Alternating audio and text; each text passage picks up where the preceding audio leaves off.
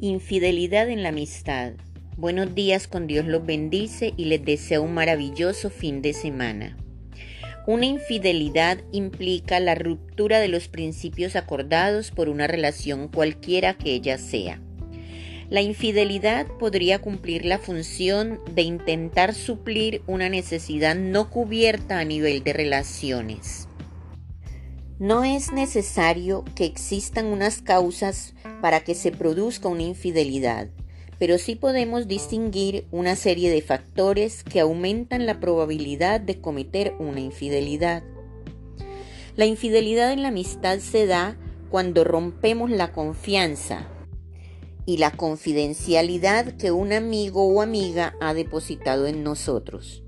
Hay momentos en los que se debe callar, pues no podemos romper los lazos de una verdadera amistad por una imprudencia.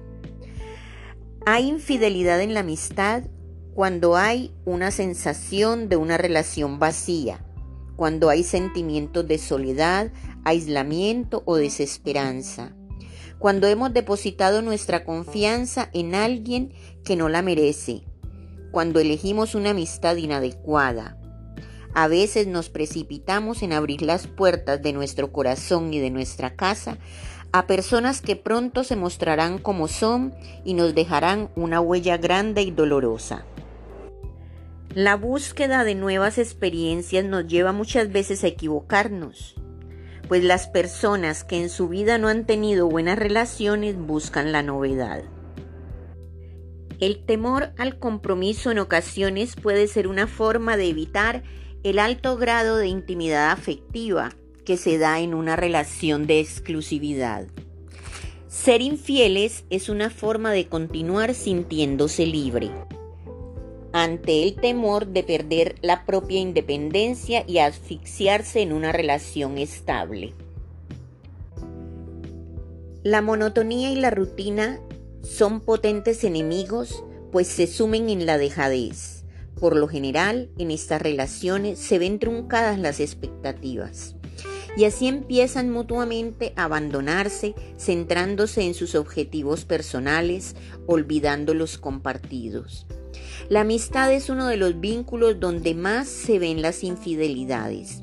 Estas comienzan con chismes, contando a otros lo que ha sido confiado para hacerse merecedores de confianza en otro círculo social.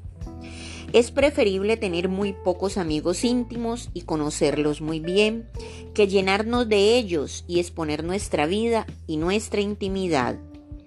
Cuando buscamos un verdadero amigo en tiempos de angustia es porque esperamos recibir un buen consejo.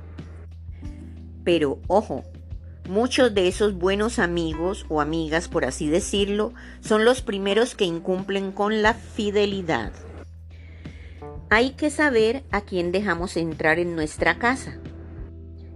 A veces se está viviendo con el enemigo demasiado cerca.